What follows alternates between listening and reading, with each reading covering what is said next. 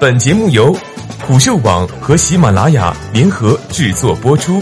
虎嗅网：一个不善于嗅闻气味的商人，不是一头好老虎。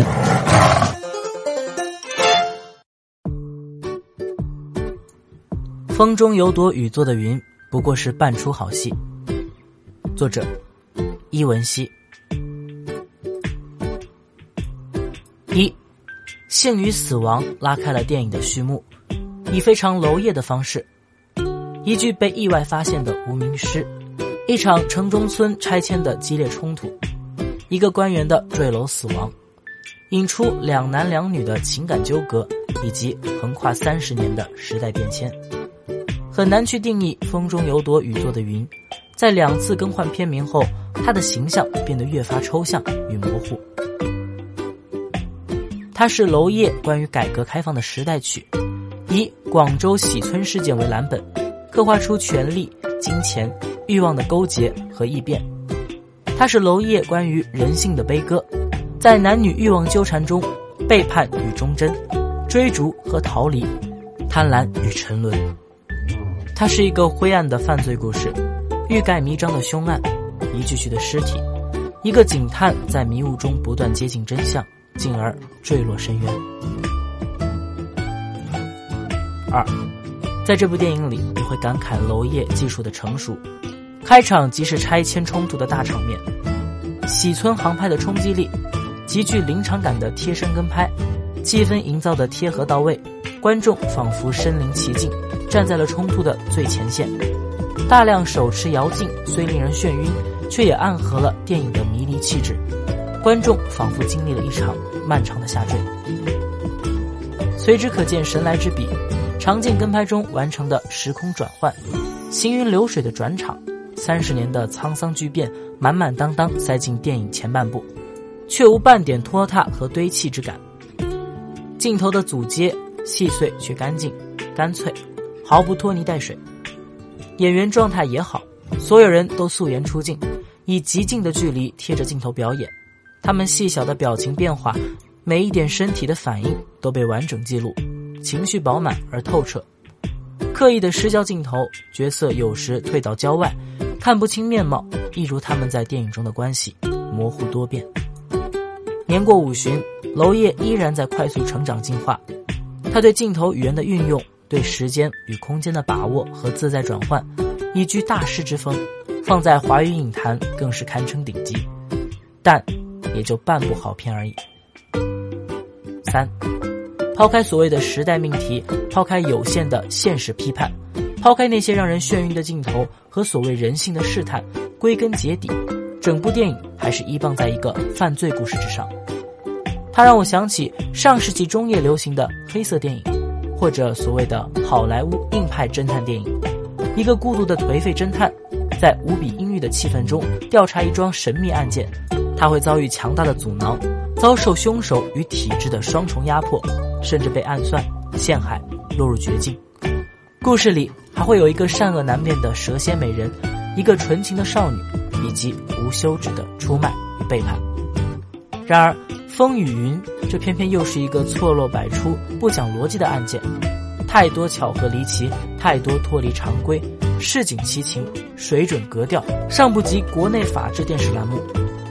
电影着力营造写实感，演员素面朝天，连年代特征也要细细考究，但在内容上却如此粗枝大叶、散漫不羁。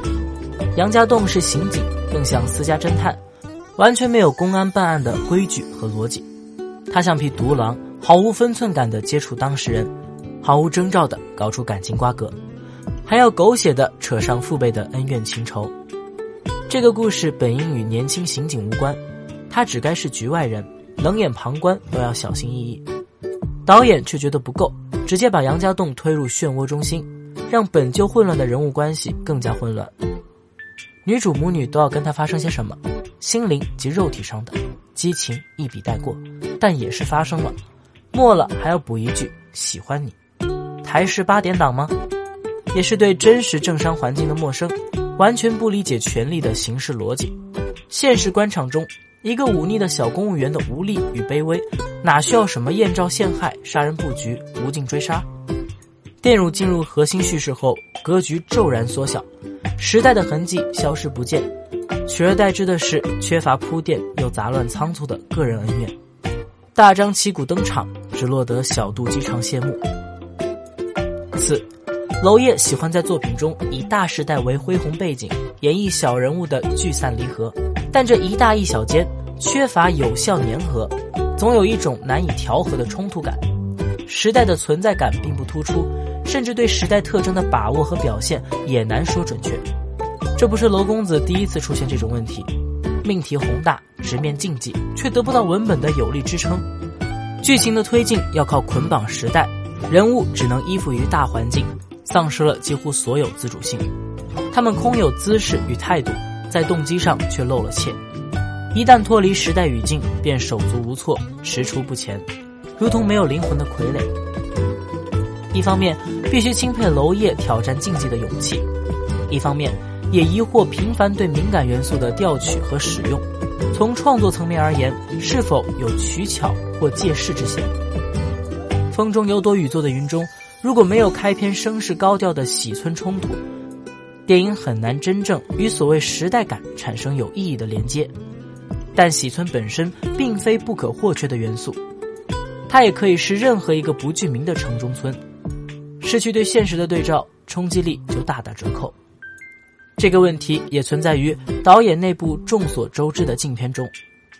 在我看来，颐和园用了太多篇幅表达年轻人的身影，个体的痛苦并不与政治风波产生共振，反而更像演员拿错了《小时代》的台本。如果抽掉时代背景和导演夹带的私货，电影顿时毫无神采，甚至做作。娄烨是感性的。这种感性让他可以从影像中准确捕捉和呈现极具个人特质的美，也让他关心主题或形式多过于故事本身。他似乎并不在意合理性，不在意逻辑上的漏洞，也不求把故事打磨得滴水不漏。或许在他心中，风雨云的犯罪故事是不得已而为之，为了商业性，他不得不把那么多暴力与死亡、追杀和阴谋放在故事中。所以，电影在骑行的道路上狂奔不止，除了叙事野心，他还试图讨好那些畏惧艺术电影的观众，而这个剧情给了他们一个买票的理由。最讽刺的是，当电影在人物关系上处处留白，以至于过于空白时，却不惜笔墨的写了一个狗尾续貂又烂俗的反转。这个反转基本上在关键物证出现的第一秒就会被猜到，导演却依然事无巨细的把前因后果讲了个透彻。谜底一开始就摊在观众面前，刻意营造的悬疑气氛，最后被证明是一厢情愿的自欺欺人。五，看到后来我也变得恍惚，这部电影到底该如何评价？明明在前一个小时，我已经笃定自己看到了今年最好的华语电影，但这样的乐观又在随后一个小时被瓦解殆尽。那些声嘶力竭的哭喊，混杂在极具电视剧感的人物关系中。当两个女人在车里大打出手，我的心彻底远离了这部电影。那一刻，娄烨的创作野心轰然坍塌。电影并不会因为喜村官商勾结或人性阴暗显得特别深刻或伟大，反而是剧中被剪得无影无踪的陈冠希说的那句别有深意的台词，让人念念不忘。所有事情都是这样，会过去，被忘记。这个在电影里丢失了面孔的重要人物。与现实里禁止露脸的演员相互照应，反而成为电影关于这个时代最大的幽默与讽刺。